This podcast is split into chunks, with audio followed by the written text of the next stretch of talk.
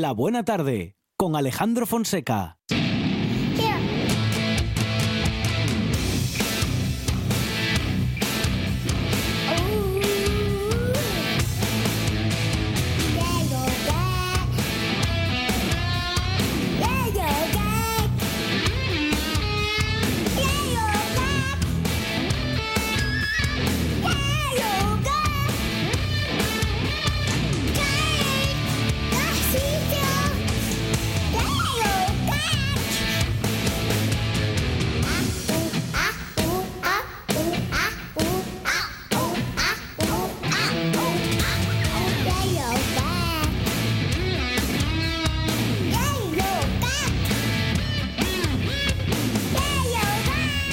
Momento para la gran descarga Gonzalo 666 y todo el heavy metal. Zalo, ¿qué tal? Buenas tardes. Buenas tardes, aquí estamos bien hallados. Muy bien, aquí seguimos con buena música, ¿eh? Cambiamos de estilo, pero seguimos disfrutando. Vamos a poner un poco de música más, más sonora, más cañera, ¿no? Eso Así, es. Para agitar al personal. Ah, a ver, cuatro, cuatro canciones, al menos cuatro. Sí, te traigo una balada y tres canciones más bien. cañeras ¿Mm? eh, de un poco todo el panorama mundial. Intentamos que haya de todos lados. Y vamos a empezar con una banda de Estados Unidos, de Nueva York, eh, con White Zombie. Eh, me he traído una selección un poco así con relación a esto del Halloween y tal. Ujú. Eh, como hay, hay mucha música que utiliza cosas de, de terror en sus letras y en sus músicas, pues empezó con White Zombie, una banda que se empezó a montar en el 85, tuvo unos primeros trabajos EPs y eh, un estilo un poco diferente al que hizo en los últimos tiempos que pasó un poco más desapercibido. Empezaron a triunfar en los 90 y cambiaron mucho de personal de formación, pero siempre estuvo ahí a las voces Rob Zombie, que luego cuando se desmembró la banda en el 98 eh, inició su carrera en solitario y está pues eso, a un, a un nivel ya de, de tipo Ozzy Osbourne y ni otros solistas que se despegaron de sus bandas y, y han hecho una carrera impresionante. Y ha estado en los 90 codo con codo White Zombie y también Rob Zombie con, con Marilyn Manson en cuanto al metal moderno. Ya suena de fondo la canción que he elegido para, para pinchar, que se incluye en su disco del año 95 Astrocrypt 2000, que quizás es el, aparte que es el último, es el más, más guapo quizá de escuchar. El anterior también está muy bien. Y bueno, pues esto que suena de fondo ya se llama eh, Electric Head Part 1 de Agony y se incluye en ese disco Astrocrypt 2000. Tienen muchos samplers de fondo, aparte de la música cañera, eh, de películas. Algunas cosas están narradas por los propios miembros de la banda para evitar mm, problemas de copyright que tuvieron anteriores discos. Así que os dejo ya con ellos, con White Zombie y empezando a celebrar un poco esto de Halloween que está al caer.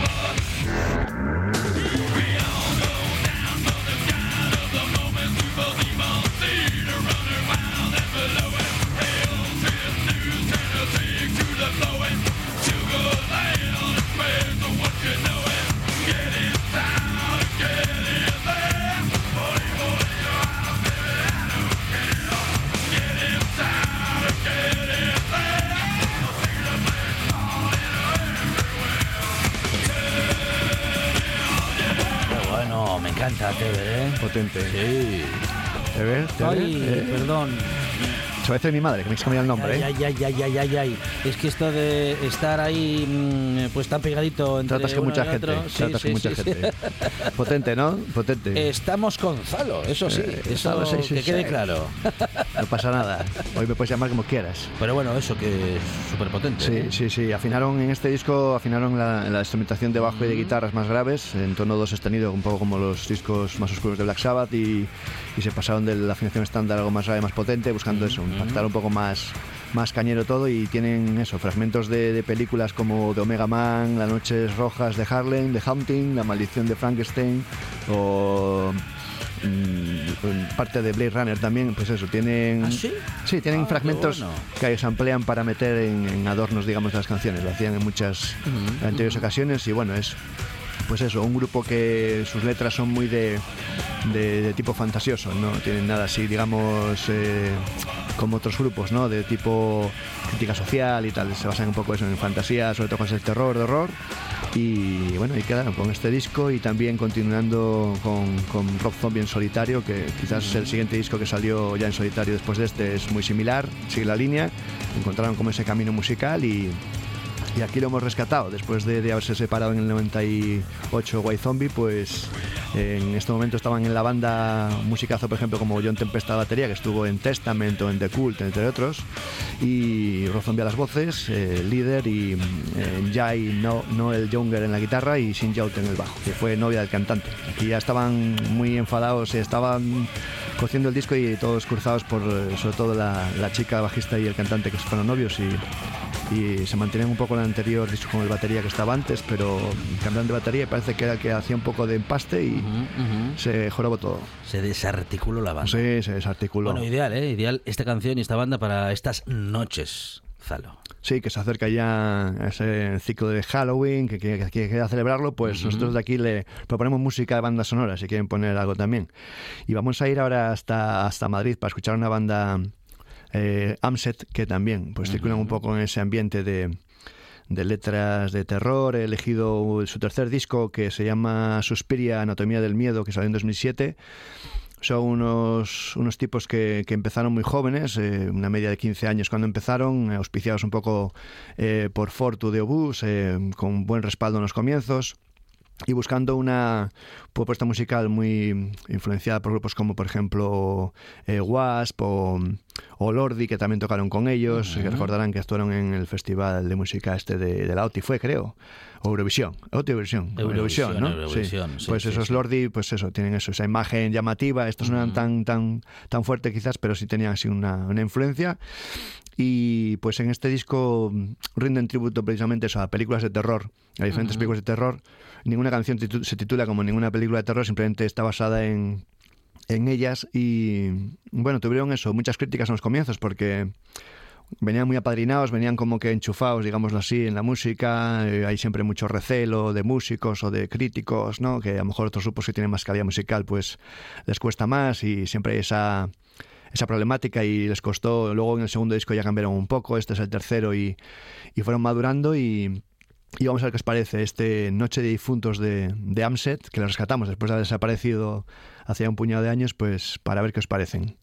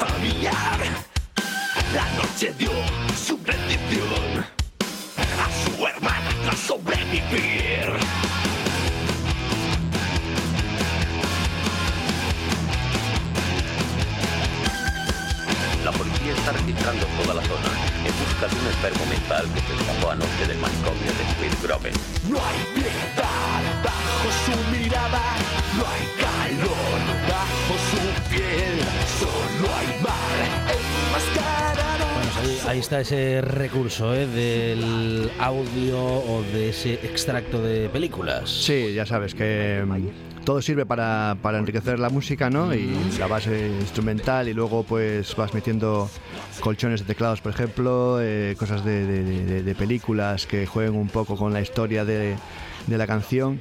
Y bueno, aquí rescatamos a Amset, que tienen tres discos en su haber, dejaron de funcionar poco después de este disco Suspiria Anatomía del Miedo del 2007, Eh, empezaron en el año 2000, sacaron su primer disco en el 2003 con mucho apoyo, eh, intentando lanzar una nueva banda, ¿no? Y muy jóvenes, como digo, con 15 años. Y nada, pues al final quedaron un poco en el camino, con una corta trayectoria de tres discos que se pueden disfrutar. El primero Amset, el segundo Catarsis y este Suspiria, Anatomía del Miedo.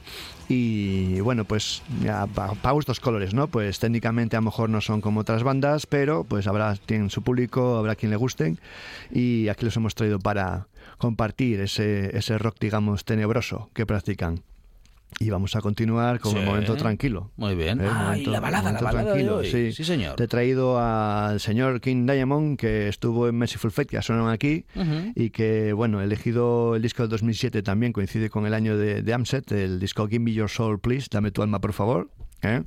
Y la canción Moving On, que cierra el disco y que es una canción tranquila. Eh, practica, pues eso, letras también muy basadas en el, en el terror, ¿no? En Merciful Fate eran más cosas satánicas.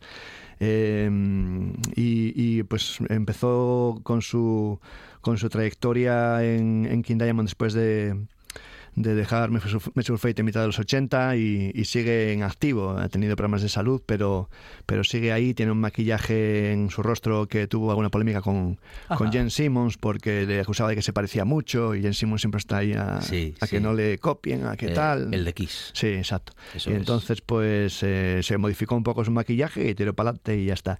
Y. mm, y tiene una colección de discos muy buenos de heavy metal. Algunos, pues obviamente hay altibajos en las carreras de todas las, de todas las bandas, pero eh, este pues tiene eso, un poco recuperando, después del anterior que fue menos menos potente por decirlo así, pues en este recupera un poco un poco de la esencia más, más aclamada de, de King Diamond.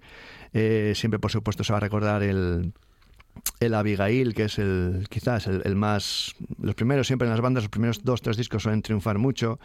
Eh, cualquier grupo que te fijes tiene en los primeros tres, tres, cuatro discos muy mucho tirón, muy buen funcionamiento y luego hay veces que hay baches. Y este, pues claro, es un disco ya en mitad de en mitad final de discografía que, que tiene mucho trabajo detrás y claro, pues... Eh, no funciona tan bien, pero, pero he elegido esta canción que es un poco tranquila para poner el momento balada algo que pegue con esto de Halloween, algo terrorífico. Eh, este disco de 2007 pues tiene una portada con, con una niña ensangrentada, va, está basada un poco las letras en, Sí. en cosas, eh, la temática un poco es de, de cosas, eh, abusos y cosas de asesinatos con, con menores. Uy. Entonces, al tema- final es un poco... Una temática dura, ¿eh? Sí, sí, son Mm. un poco como, como plantearlo como denuncia, ¿no? Sí, Eh, sí, sí, casi igual que las películas al final. Y, y bueno, pues esto salió con el sello Massacre Records. eh, eh, ya te digo, es un heavy metal de corte muy tradicional, siguiendo la línea de Merciful Fate, pero quizás eh, evolucionando un poco algo más, más, más Judas Priest, quizás todavía más, más heavy. Y en este caso es un tema tranquilo ¿eh? pero dijimos que, que King Diamond que tiene en su discografía muchos temas de corte más heavy, más afilados. Y aquí vamos a ver su cara más amable por decirlo de alguna manera, aunque sean letras tétricas. Un momento de relax para la gran descarga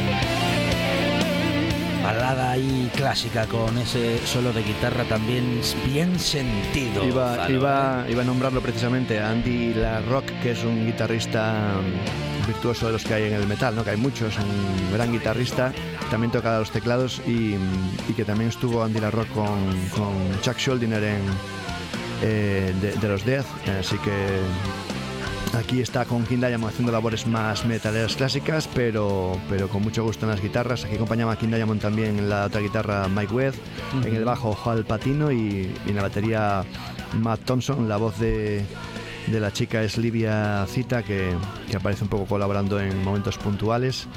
Y bueno, pues aquí está King Diamond, uno de los míticos de la escena del heavy metal, tanto por su labor con Merciful Fate como en su carrera en solitario, con una amplia discografía de muchísima calidad, aunque algunos que siempre hay altibajos que pueden gustar un poco menos, pero, pero no, no podemos hablar de discos malos prácticamente de, de King. Es un tipo que cuida mucho los discos y, y tienen desde las portadas en casi todas hasta la producción mucha calidad ¿no? en, en los artes gráficos, en, en el sonido y el personal que suele rodear de buena gente también estuvo en la batería con el Mickey D que estuvo en Motorhead y hasta en Scorpions por ejemplo así que es otro como Ozzy que se sabe rodear de gente que le aporte a, a, sus letras y a su escenografía, que en el directo también se montan buenos shows con, con mucha parafernalia teatral. Y bueno, este era el momento de relax, así, aunque sea un poco en el campo más tétrico, pero, pero King Diamond con, con este disco.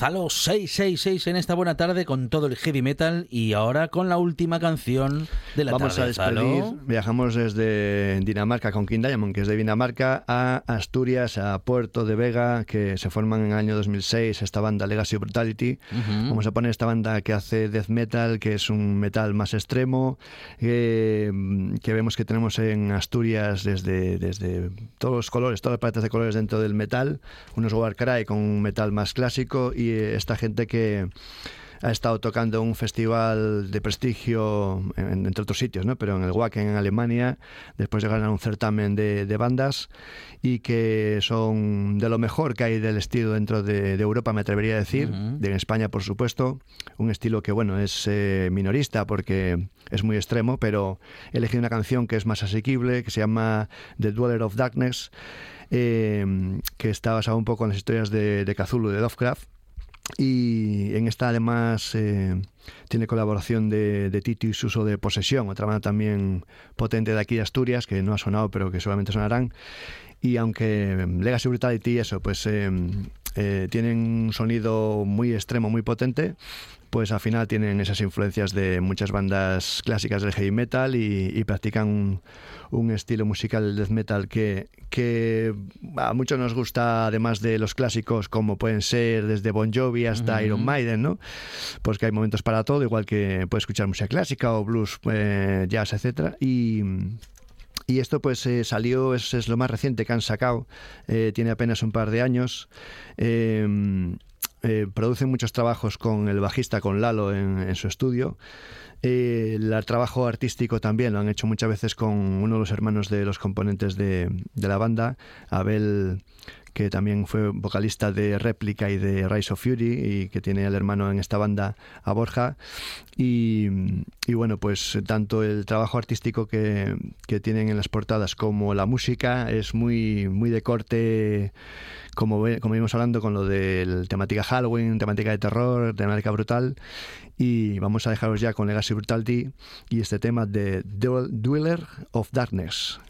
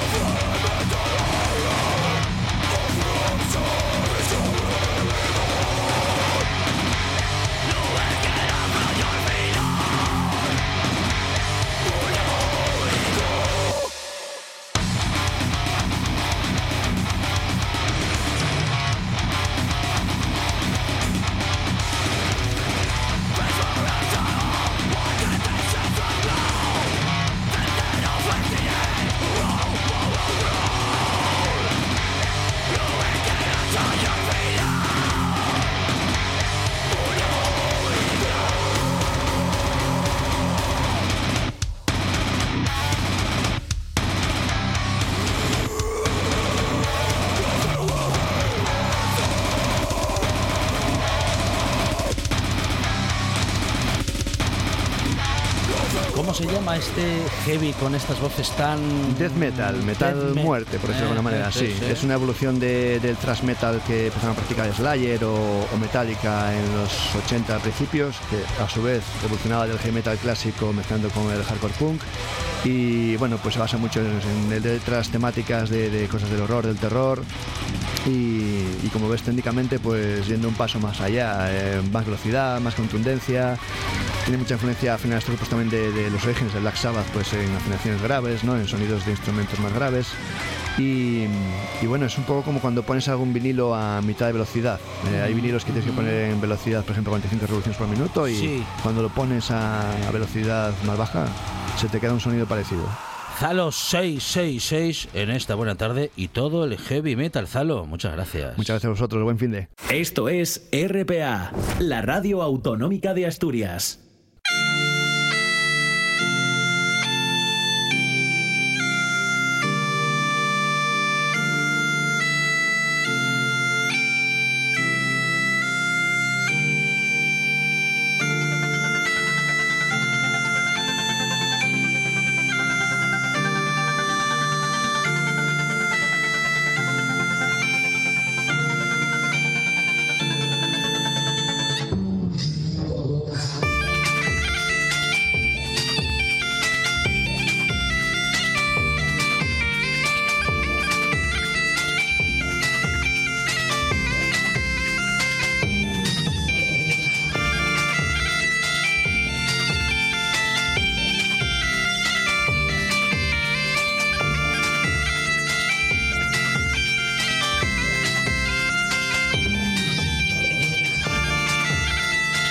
De radio en los que disfrutamos de la música, de la cultura, de cómo hablamos, bueno, pues de historia de la música, muchas veces eh, dándole la vuelta a los orígenes de la música que escuchamos por aquí, por el norte, y otras veces recorriendo el mundo con otras excusas. Teber, ¿qué tal? Buenas tardes. Buenas tardes. Pues bueno, hoy, hoy, bueno, las cosas que más me gusta hacer y por Ujú. culpa del COVID no, no pudimos hacer es, Sí. es, pues viajar, ¿no? El, yo de las, de las veces que muchas veces aprendí o me abrió la mente culturalmente fue a través de los viajes, ¿no?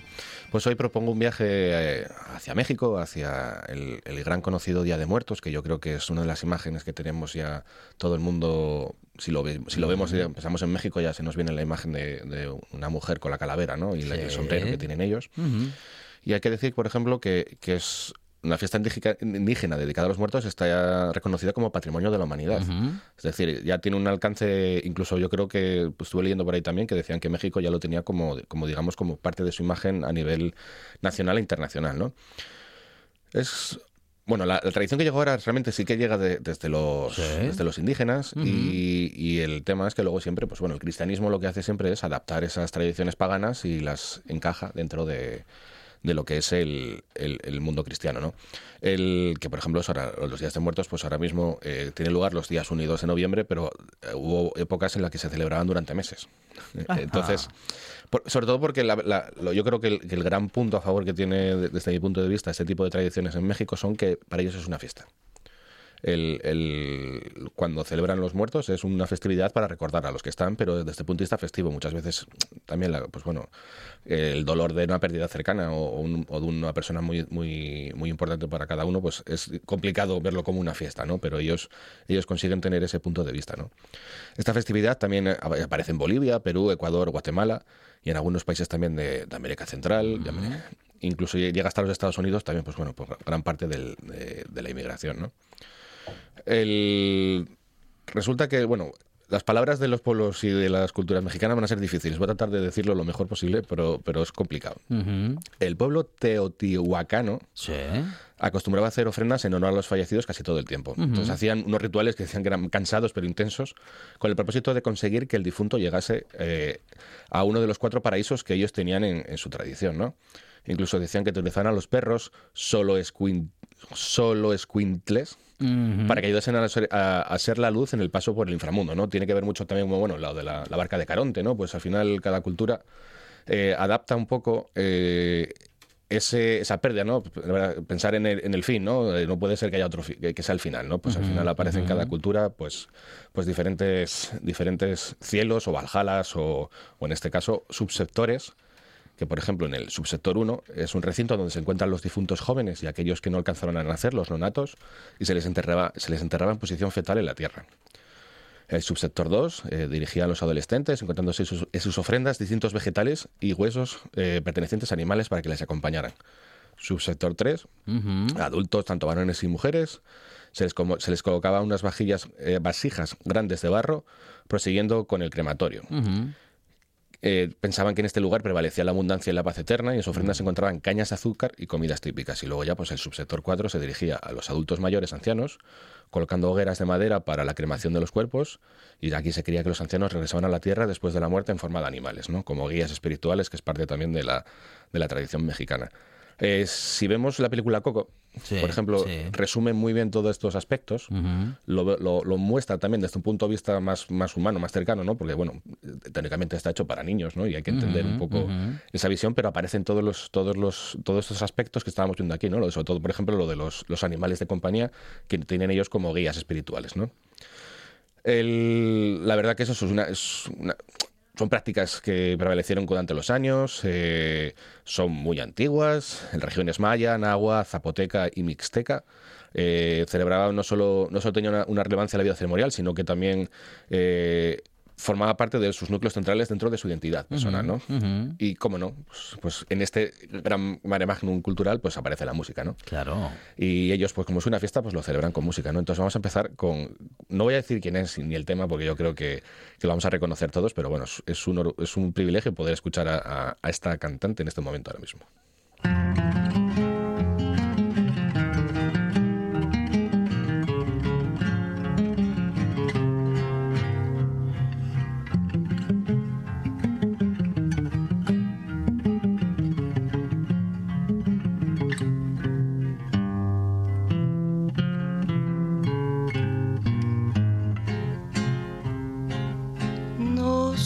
Qué tienen las flores, llorona, las flores del campo santo. No sé qué tienen las flores, llorona, las flores del campo santo. Que cuando las mueve el viento llorona, parece que están llorando. Que cuando las mueve el viento llorona, parece que están llorando. Ay, de mi llorona, llorona, tú eres mi yunca. Ay, de mi llorona, llorona, tú eres mi yunca. Me quitarán de quererte, llorona, pero de olvidarte nunca.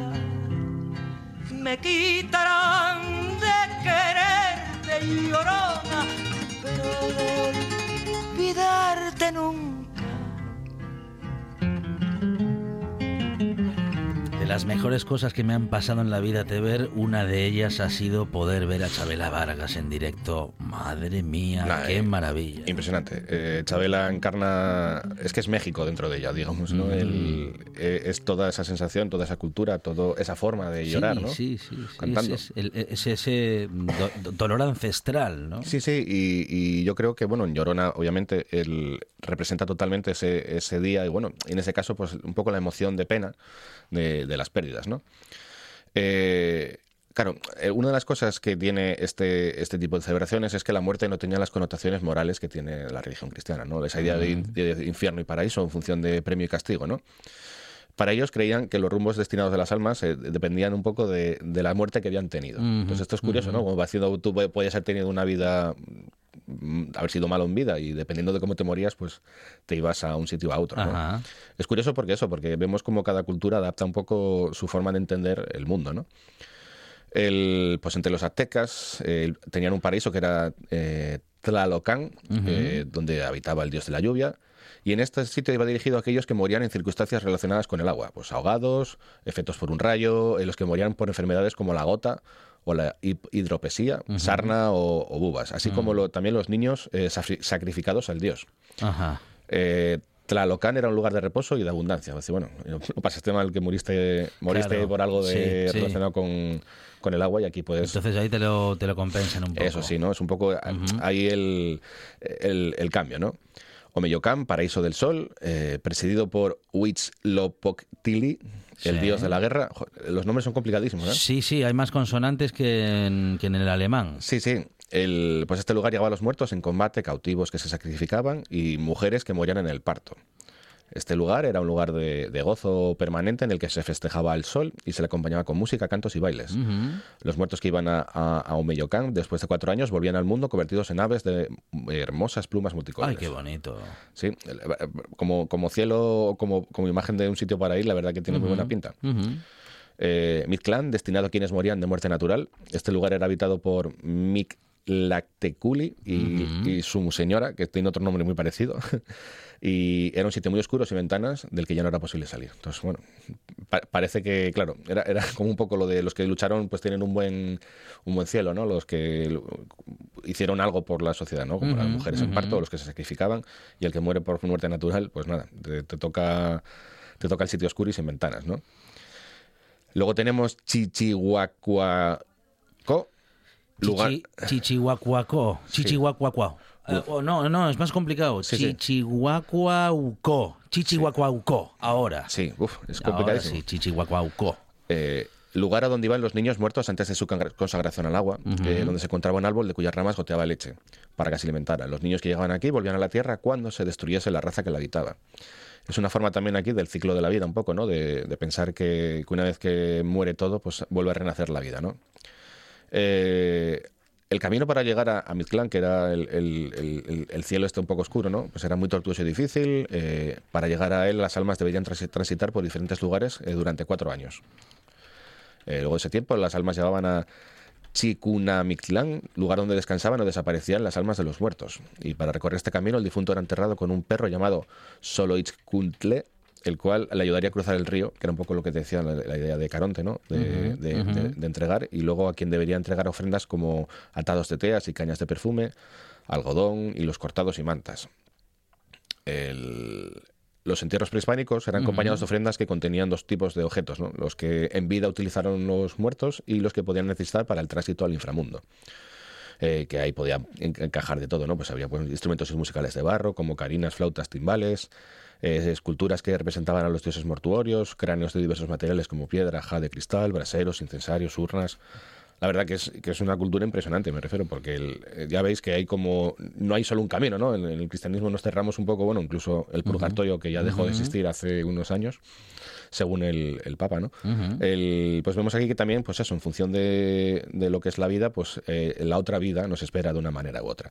Pues nada, vamos a escuchar el siguiente tema que va a ser de Amparo Ochoa, La Calaca. Mucho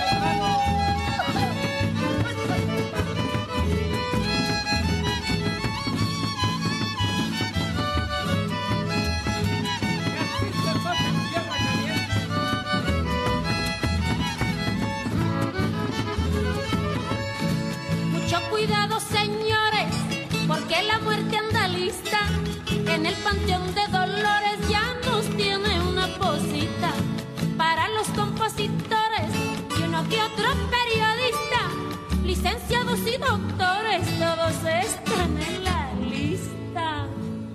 Tucu, tucu, tiquitaca, guerra canica, calaca, cuando menos lo pensamos nos hace tirar la pata y yo me le escapé una vez, pero por poco y me atrapa.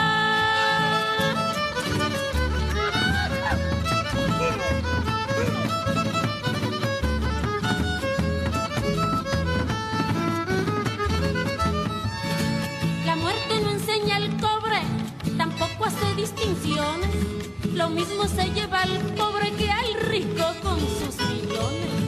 Uno va en estuche de oro y el otro en puros calzones, pero pasadito el tiempo quedan igual de pelones. Tucu, tucu, tiquitaca, guerra canija, calaca, también la alegría con la que se, bueno, se acercan y se enfrentan a la muerte, ¿no? Sí, el, es parte de esa forma. De, luego hablaremos de una frase de Octavio Paz que refleja muy bien eh, ese pensamiento. Y, y, bueno, también, por ejemplo, el Día de Muertos, eh, tal como lo conocemos hoy en día, pues bueno, viene de una transformación de cuando llegaron a, América los españoles, ¿no? En el siglo XVI trajeron pues las propias tradiciones, ¿no? Entonces al final eh, este tipo de celebraciones se condensó en el, en el Día de Todos los Santos para coincidir con, con, con la festividad eh, cristiana y se convirtió pues en el actual Día de Muertos que conocemos como, como vemos. Muy parecido a, a la idea de Samaín, de- del, del, del pre- pre-Halloween celta, que luego se, se llevó a Estados Unidos cuando la emigración también, y al final Halloween no deja de ser, pues bueno, es más, por ejemplo, hay, hay fotos de la tradición asturiana que sí se decoraban calabazas y otro tipo de, Ah, mira. De- se decoraban calabazas y se ponían las puertas, porque eso, Ujú. eso es más ancest- ancestral de lo que pensamos. Y los, y los nenos se disfrazaban de, de- también con, con, pues, de fantasmas, ¿no? Y hay fotos, pues eso, de años 50, años 40, de, de ese tipo de, de celebraciones, ¿no? Que antes de que aparecieran los grandes medios de comunicación o ese tipo de festividades casi ya comerciales, ¿no? El, por ejemplo, también eh, otra cosa que influyó en esta evolución de estos actuales costumbres de días de muertos fue varias epidemias que azotaron durante la Ciudad de México. eh, tuvieron que hacer un cementerio fuera de la ciudad en torno a 1861 por culpa de este tipo de, de Wow. epidemias.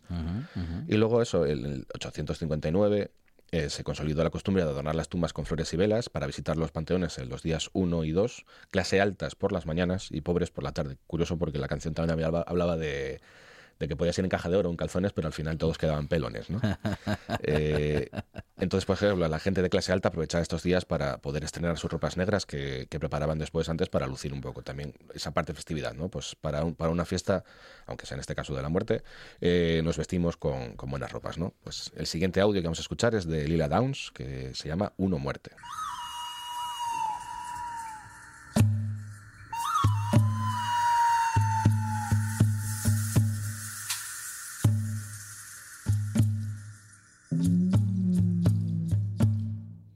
Ni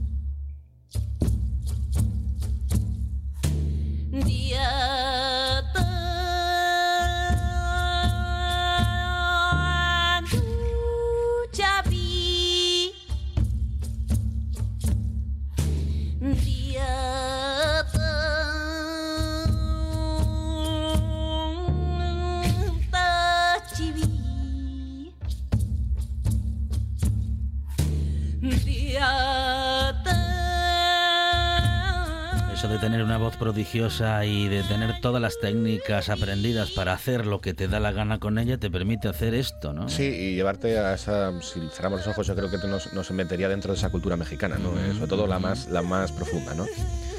Eh, es muy habitual en la- dentro de, los, de este Día de Muertos hacer ofrendas, ¿no? Y resulta que, que cada tipo de ofrenda tiene un significado en particular, ¿no?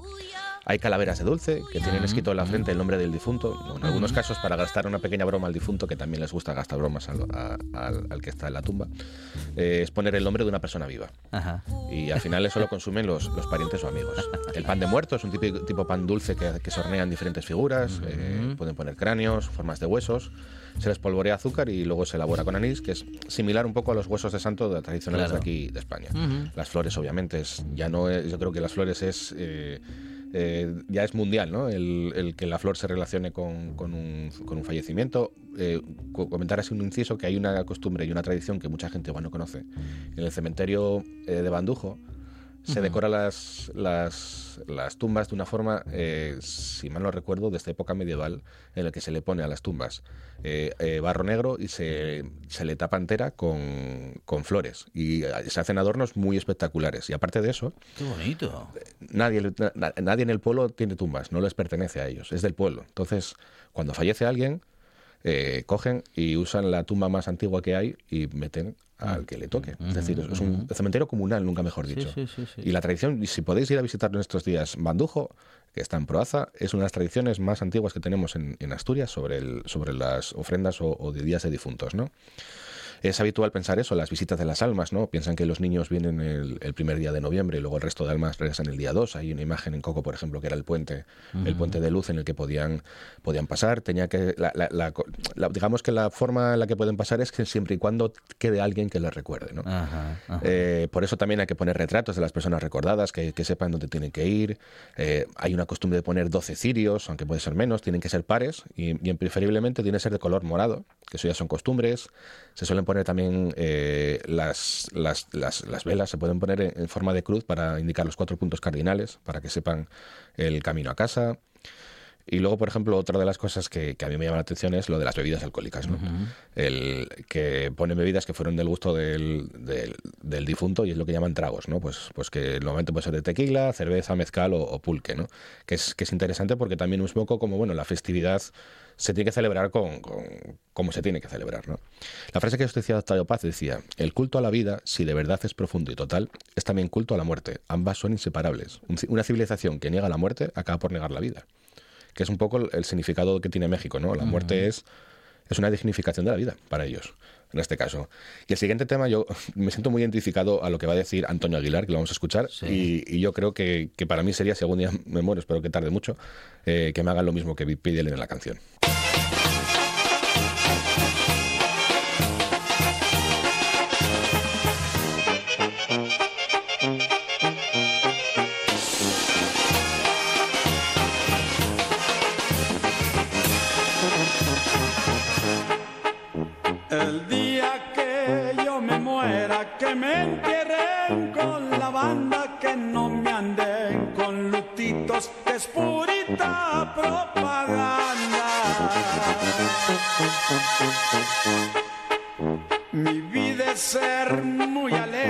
Siempre andando de caramba, por eso quiero morirme paseándome con la banda. Al tranco de un buen caballo y al son de la balacera, con diez cajas de cerveza y la joven que yo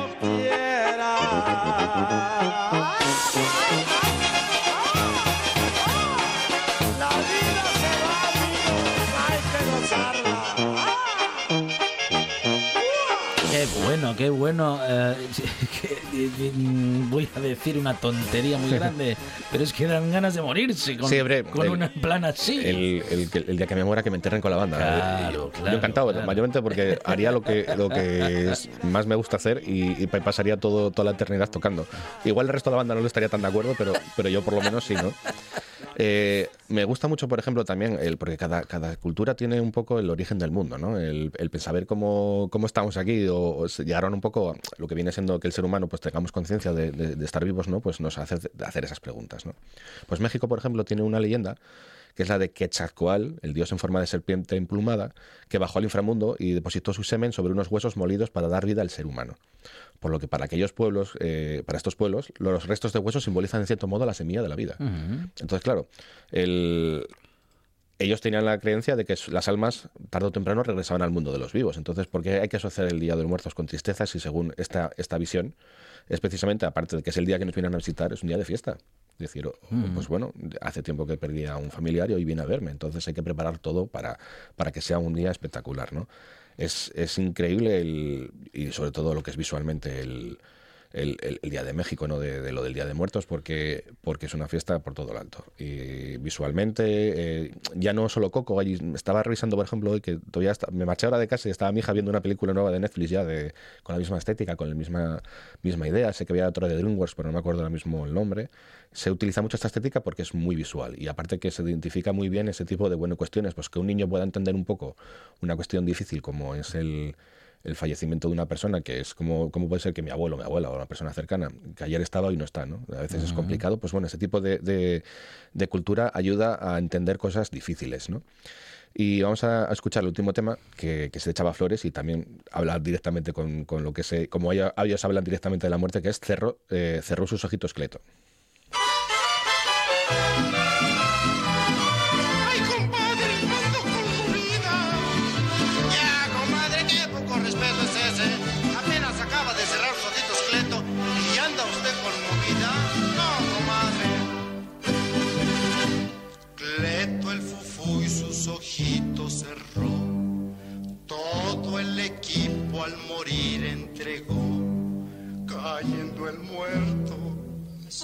El llanto. Ni que fuera para tanto, dijo a la viuda el doidor. De un coraje se le enfrió, que poco aguante. Lo sacaron con los tenis adelante. Los ataques que Luchita, su mujer, había ensayado. Esa noche como actriz de gran cartel la consagraron. Vive el infeliz, ya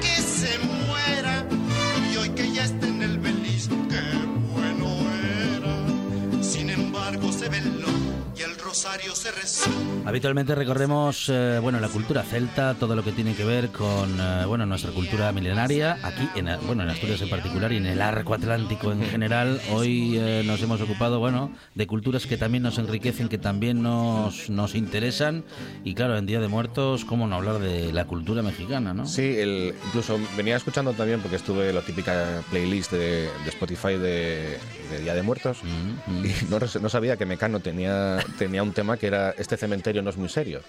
Y, y es esa visión de México, ¿no? Incluso Ana Torroja, por ejemplo, ya hace años que vive en México y, Ajá, y- y ajá. está en esa, en esa visión del mundo, ¿no? Pues es interesante, igual que en este caso, ¿no? Lo de Cleto, ¿no? Decía que todo el mundo triste y la mujer decía que bueno era para tanto, ¿no? Que la viuda, ¿no? Entonces eh, es muy interesante, el- hay que abrir la mente, hay que conocer culturas, eh, hay veces que pensamos, a veces con la tradición, es que hay una doble visión, porque está la visión de- del enriquecimiento de conocer otras culturas y está la visión de querer como que o imponer la tuya por obligación, ¿no? O, o imponer una visión, ¿no? Entonces, yo creo que de la cultura siempre se tiene que aprender y hacer crecimiento, ¿no? Porque, porque es realmente lo que nos hace compartir, lo que realmente nos llega. Eso es. Bueno, um, siempre enriquecedores estos minutos de radio con Teber, en los que hoy nos hemos, eh, bueno, nos hemos ocupado de otras culturas. Bueno, otras culturas que en parte también pueden ser un poquito o un poquitito las nuestras. Ya nos gustaría enfrentarnos a la muerte de esta manera, ¿eh? Sí, bueno, el- por ejemplo, en Asturias tenemos, bueno, más que este, este tipo de festividades, pues bueno, son nada más lo de momentos, eh, digamos, más, más, más, ¿cómo se puede decir de una manera que... eh, más sobrios, ¿no? Más el- Sí, pues, por sí. ejemplo, hay temas de gaita ya específicos de marchas fúnebres, pues Ujú, bueno, o incluso ujú. si vamos a la visión también celta de hacia Estados Unidos está la Amazing Grace, ¿no? Que por cierto es una canción de gospel, pero se cogió Ujú, para tocar con gaita. Entonces, la típica imagen de una película americana, fallece un policía, aparece un gaitero tocando la Amazing Grace al lado de ellos. Eso ¿no? es emocionante también, ¿eh? Sí, y aparte que es que son icónicos, ¿no? Igual que el, que todo el, todo el- la iconografía mexicana que tú ves y dices tú, ostras, esto ya te lo, te, te lo sabes de memoria dónde es, pues el ver gaitero y demás, ya, ya estás escuchando hasta la canción, incluso antes, o sea, aunque sea una foto, ¿no? Entonces son cosas que, que lo que digo yo, que la cultura suma y nos va creando imágenes de- en el mundo. Claro, una vez cada, más, cada vez más interconectado, pues conocemos más culturas, ¿no? Y somos más conscientes del mundo, que antes igual de otra manera era más complicado. El, pues por ejemplo, si en los años 1900 aparecía uno vestido así de calavera en, en un pueblo asturiano, seguramente lo- los correrían a palos, ¿no? Porque, porque sería algo, algo que, que les asustaría más que otra cosa, ¿no? Pensarían que, que era la que era la hueste totalmente y bueno, escorrerlo palos o prender fuego directamente, no sé, porque porque realmente imaginaros el impacto visual que tiene que ser para una persona que no haya visto una imagen de esas, ¿no? Por eso es lo que digo yo, la cultura hay que aprovecharla, hay que aprender de ellos y, lo que tiene la tradición de otros países también, aparte de la nuestra, es el, enriquecimiento, el decir, pues mira, oye, la visión de la muerte es complicada, cada, cada sociedad tiene que aceptarlo como puede y los mexicanos encontraron una visión que para mí me parece espectacular. Todas las culturas enriquecen, por eso está bien acercarse a ellas y conocerlas. Algo que hacemos con Teber en esta buena tarde. Teber, que es compositor, músico, gaitero, informático, profesor de música, bueno, una barbaridad. Y también el autor de la sintonía de nuestro programa. Teber, muchas gracias. A vosotros. Estás escuchando, escuchando RPA, RPA, la radio autonómica de Asturias. La nuestra.